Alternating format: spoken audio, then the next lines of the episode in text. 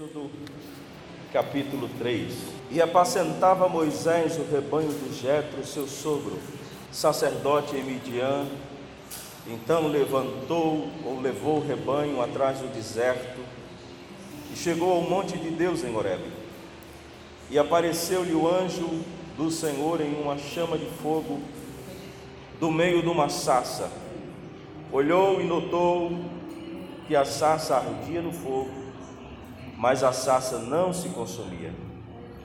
E Moisés disse: Agora irei até lá e verei esta grande visão, porque a sassa não se queima.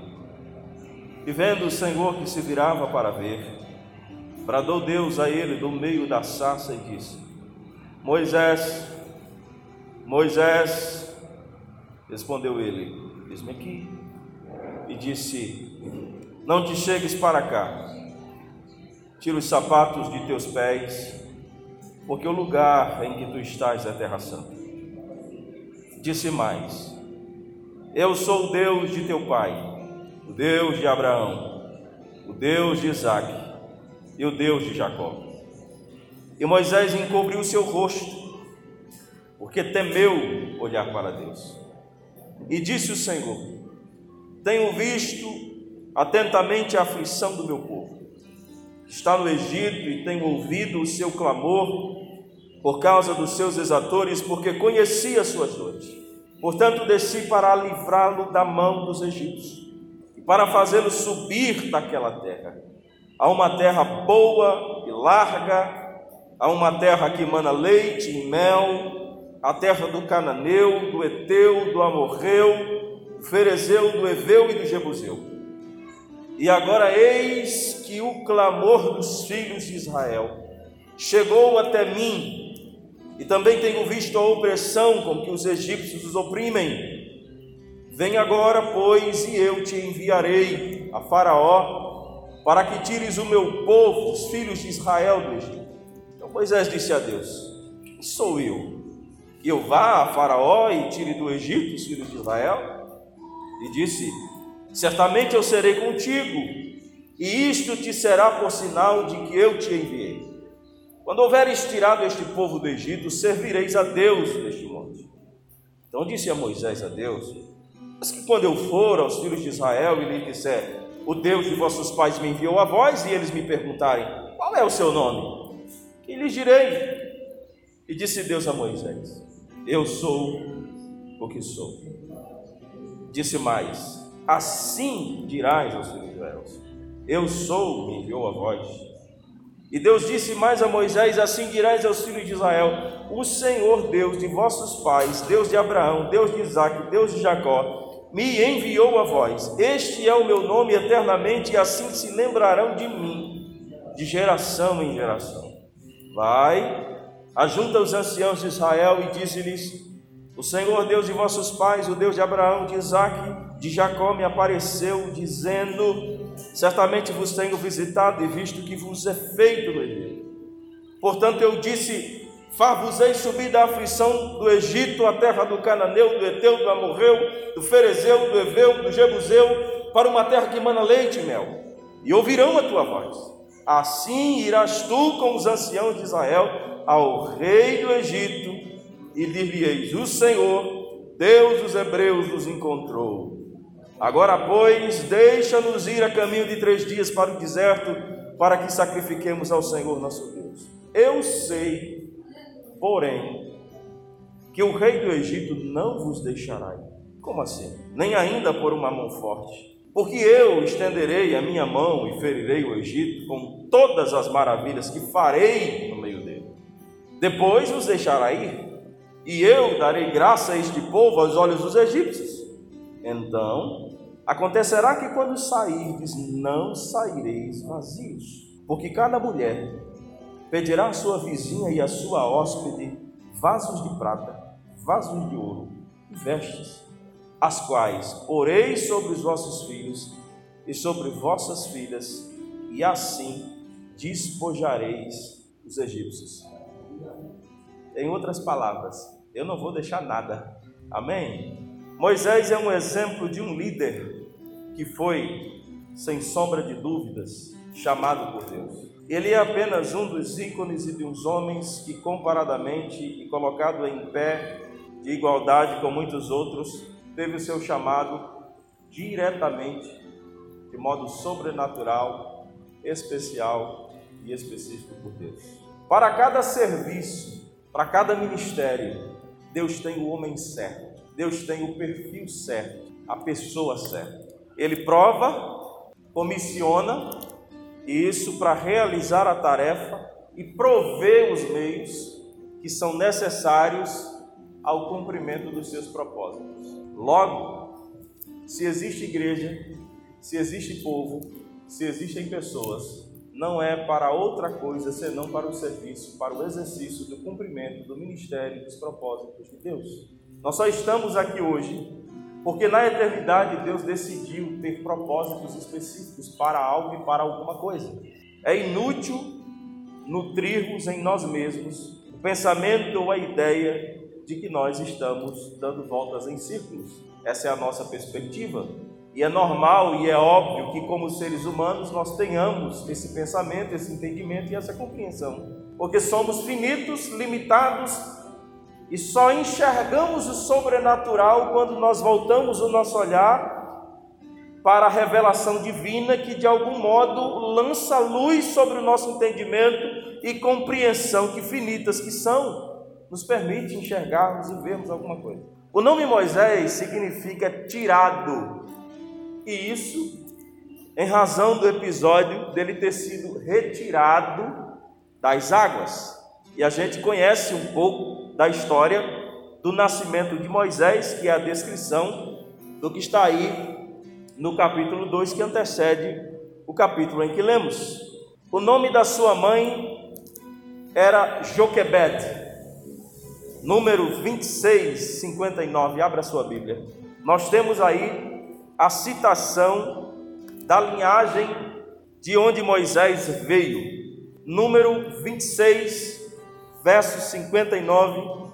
Se você achou, quiser ler, para contribuir e haver uma interação e a gente possa crescer juntos, faça a gentileza.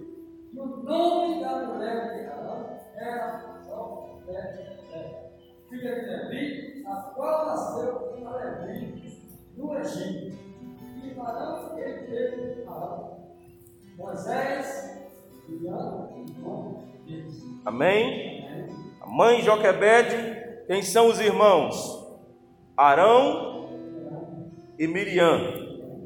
E esses dois personagens vai ter uma relação e uma participação quase que corriqueira no livro do Êxodo, em episódios e em eventos de altos e baixos que houve na vida deles e principalmente no ministério e no serviço que Deus entregou ao seu servo Moisés. Moisés se tornou o líder espiritual de Israel e ele foi também aquele que organizou a lei, ou legislador, redigiu.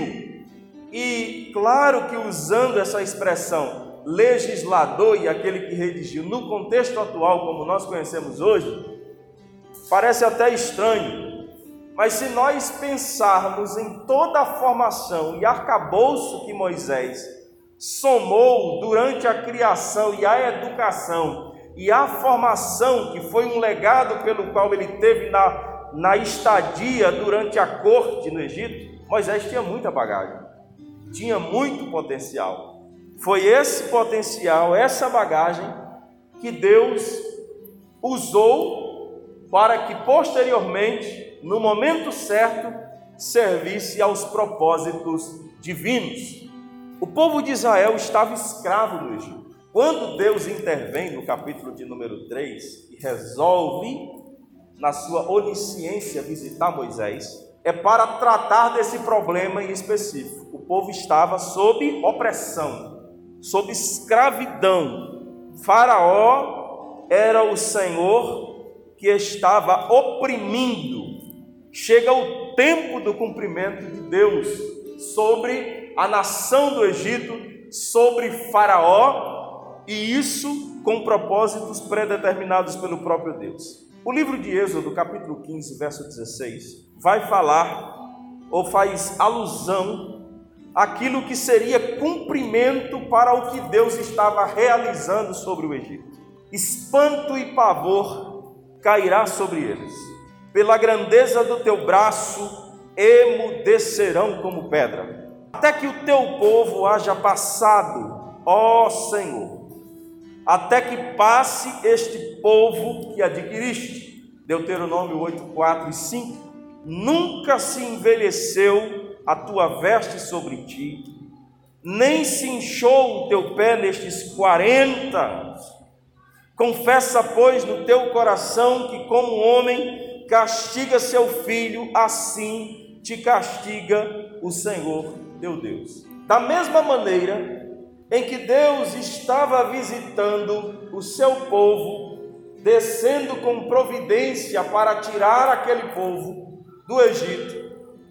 O período em que o povo passou sob opressão, debaixo do jugo de Faraó, era um período disciplinatório por parte de Deus, de maneira que este povo que está sob opressão, em que Faraó é senhor sobre eles, não está ali por acaso.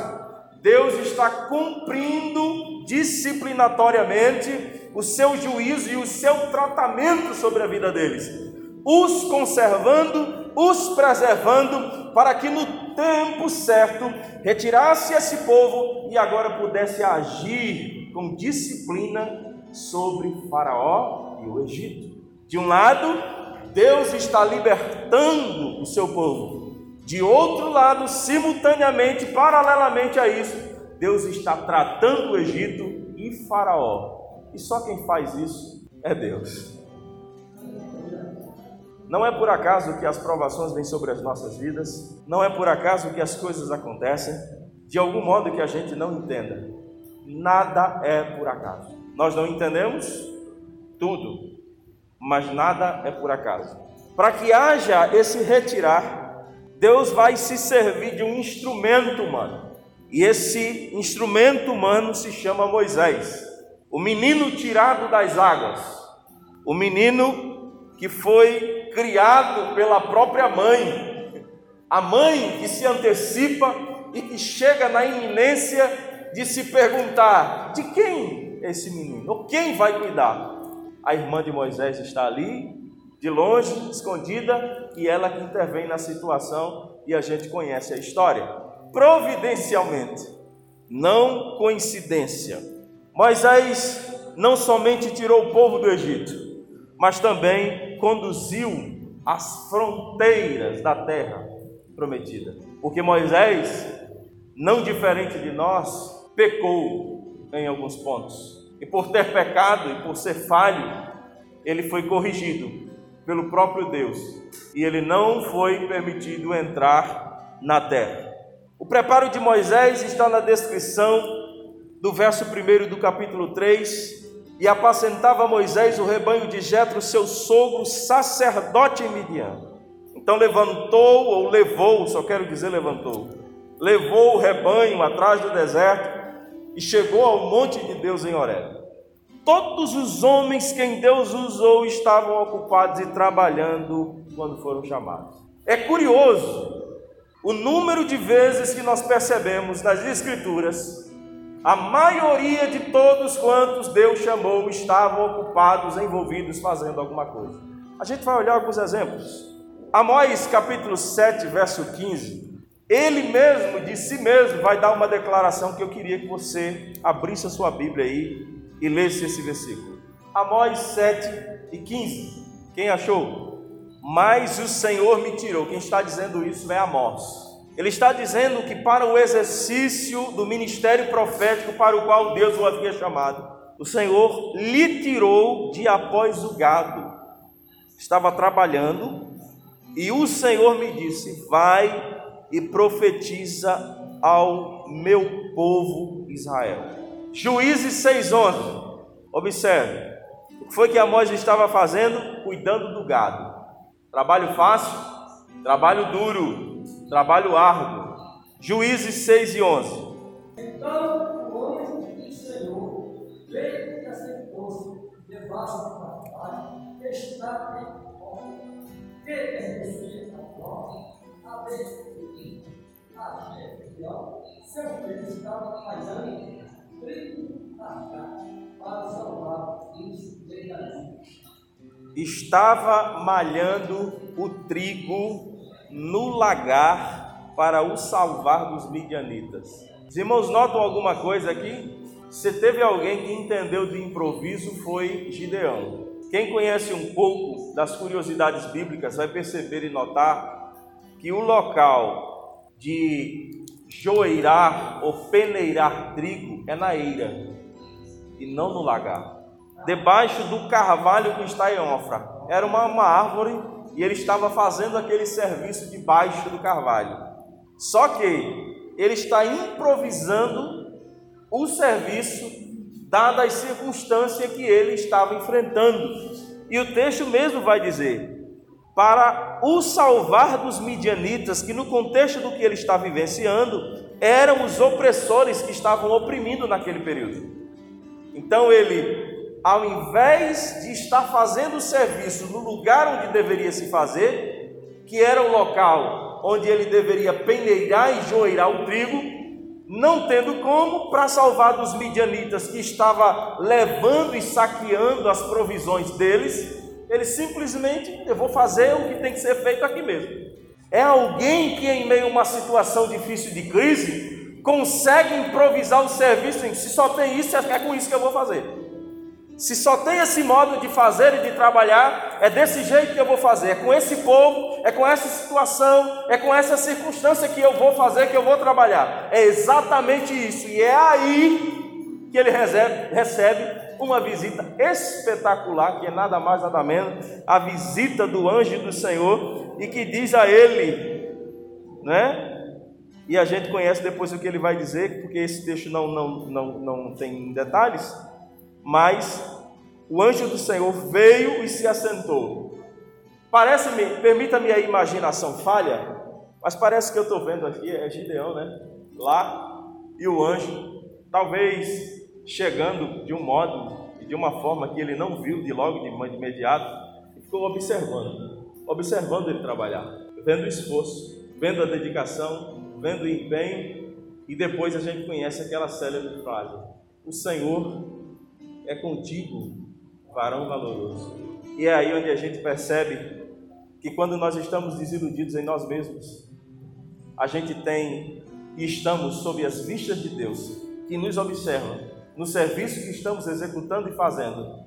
E mesmo que não audivelmente, como eu estou falando, internamente nós temos aquela convicção de que o Senhor está conosco, de que vale a pena fazer o que estamos fazendo de que vale a pena estarmos atrelados e apegados ao serviço e à obra de Deus, sabendo que, mesmo que não tendo ou não havendo nenhum tipo de reconhecimento mundano ou terreno, nós temos o reconhecimento e estamos sob as vistas do Eterno e Supremo Deus.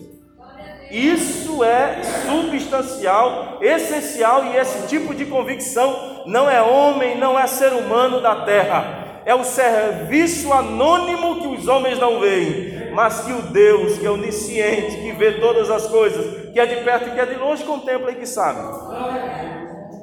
Um outro exemplo, Samuel estava, de certa forma, atuando como uma espécie de porteiro na casa do Senhor. 1 Samuel capítulo 3, 15, eu vou estar lendo os demais para a gente ganhar tempo.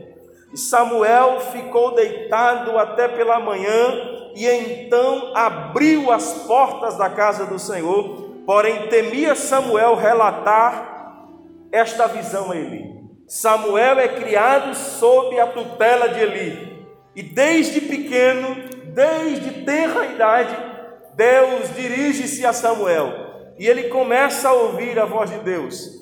E ele está sob os cuidados e a tutela de Eli por promessa e um voto que a sua mãe havia feito. E ali, obviamente, que ele não ficou de braços cruzados, simplesmente comendo, dormindo e outras coisas mais. Ele teria que fazer, desempenhar alguma atividade. E ele aprendeu a oficiar na casa de Deus. Logo, ele estava ocupado, estava atrelado. Um outro homem, Saul, enquanto estava procurando os animais do seu pai, circunstância essa que o próprio Deus criou para que houvesse o chamamento dele, para o exercício do ministério, embora que posteriormente ele cometeu deslizes drásticos, o que permitiu o, o, o protelar ou interromper da continuidade do seu ministério. Outro exemplo, Davi. 1 Samuel 16, 11, disse mais Samuel a Jessé, acabaram-se os jovens, e ele disse, ainda falta o menor, e eis que apacentava as ovelhas. Não é curioso? Não é curioso que as escrituras registrem episódios em o chamamento de Deus para aqueles que estão envolvidos e atrelados com alguma coisa? Elias que está arando a terra, 1 Reis 19, 19, Partiu, pois, Elias dali e achou Eliseu, filho de Zafate, que andava lavrando com doze juntas de bois adiante dele. E ele estava com a duodécima. Elias passou por ele e lançou a sua capa sobre ele, ocupado também com alguma coisa. Neemias, copeiro do rei, trabalhando no exercício. Ah, Senhor, estejam, pois, atentos os teus ouvidos à oração do teu servo e à oração dos servos que desejam temer o teu nome e faze prosperar hoje o teu servo e dá-lhe graça perante este homem. Então era eu copeiro do rei. Logo, em alguns casos você vai perceber, e aqui é, em se tratando desses e outros, você tanto vai perceber que a Bíblia, nos episódios e registros que se encontram, para um ministério ou serviço específico, vai fazer com que esses homens abandonem integralmente o que estão fazendo, e em outros casos, eles servirão a Deus com o que são, com o ofício que têm, e de um modo Deus se utilizará daquela atividade que eles estão fazendo. Nesse momento em específico, Neemias tem a incumbência, entende ter a incumbência daquilo que Deus haveria de fazer, faz o que tinha que fazer, mas depois ele voltou a exercer o serviço que ele tinha que exercer. Um outro exemplo é Daniel, que era assistente do rei. Daniel 1,19, o rei falou com eles, entre todos eles não foram achados outros tais, como Daniel, Ananias, Misaías e Azarias, Misael e Azarias, por isso permaneceram diante do rei, eles não saíram. Tem muita gente que se diz, eu sou vocacionado com Deus, Deus me chamou. Ok, mas como foi esse chamado? É você que se diz? Se auto-intitula? Você que se autodenomina? Ok, mas eu tenho que ter a convicção, concordo. Mas essa convicção é atrelada por circunstância que o próprio Deus vai criando, e não eu que crio, ou que procuro criar. Quando se trata de ministério em específico, Deus cria meios e circunstâncias para que eu siga na vocação e no chamado que Ele designou. Eu não me intitulo presbítero, eu não me autodenomino, eu não me autoproclamo. É Deus quem faz que o reconhecimento entre os homens desta terra, com o mesmo espírito de discernimento que lhes é concedido, confirme o chamado e a vocação daquilo que Deus já designou. E é aqui onde a gente vê muito erro. Estava tudo indo tão bem, estava tudo indo tão. Estava tudo dando certo. Certo para quem? Essa é a pergunta. Para quem? Para mim? Isso é curioso. Pedro e André estavam pescando. Jesus andando junto ao mar da Galileia, viu dois irmãos, Simão chamado Pedro e André, os quais lançavam as redes do mar, porque eram pescadores. Aí aqui percebe, e disse-lhes: Vinde após mim, e eu vos farei pescadores de homens. E eles, deixando logo as redes, o seguiram. Ali, eles deixam o serviço e seguem a convocação. Estavam ocupados. Mateus, ocupado na coletoria o cara mais indigno que a gente convidaria hoje para fazer parte do ministério. Jesus chega e chama ele. Jesus, passando adiante dali, viu assentado na alfândega um homem chamado Mateus e disse-lhe: Segue-me. E ele, levantando tudo, o seguiu. O olhar de Deus é diferente do meu e de você.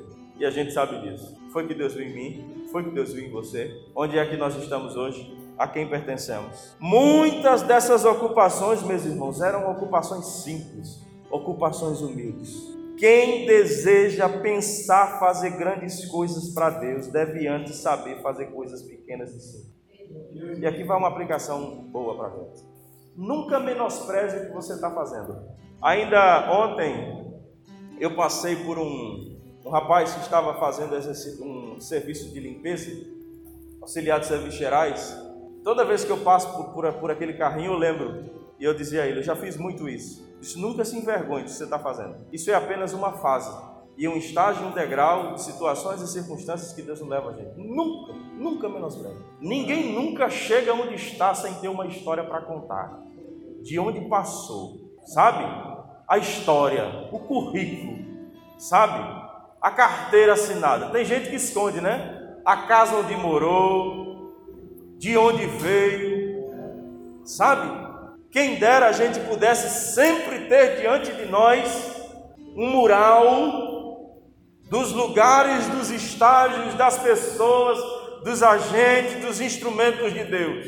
Eu lembro que uma vez, muito envergonhadamente, minha mãe me colocou diante de uma, por trabalhar em casa de família. Uma vez eu andando na rua, menino ainda, garoto, e vi uma mulher, e ela me constrangeu, eu já era adolescente já, e ela olhou para uma senhora assim e disse assim: Olha, está vendo essa senhora aqui? Eu disse: Diga.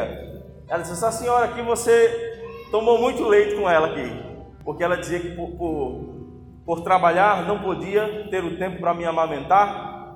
E como a mulher tinha filhos e tinha era muito abastada de leite, eu tomava leite. E antigamente, hoje o cuidado é maior, mas antigamente isso era a coisa mais comum.